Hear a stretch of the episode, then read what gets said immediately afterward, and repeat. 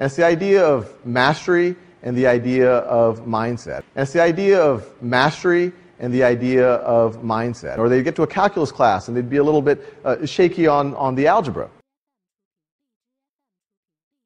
Or they'd get to a calculus class and they'd be a little bit uh, shaky on, on the algebra. Or they'd get to a calculus class and they'd be a little bit uh, shaky on, on the algebra. You practice the basic piece over and over again, and only when you've mastered it, you go on to the more advanced one. You practice the basic piece over and over again, and only when you've mastered it, you go on to the more advanced one.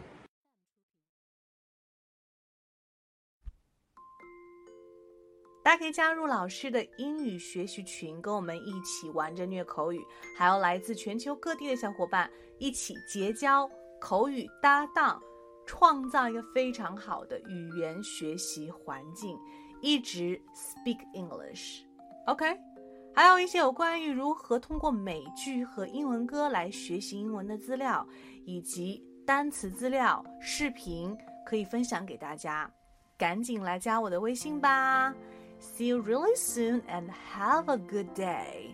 Stay tuned.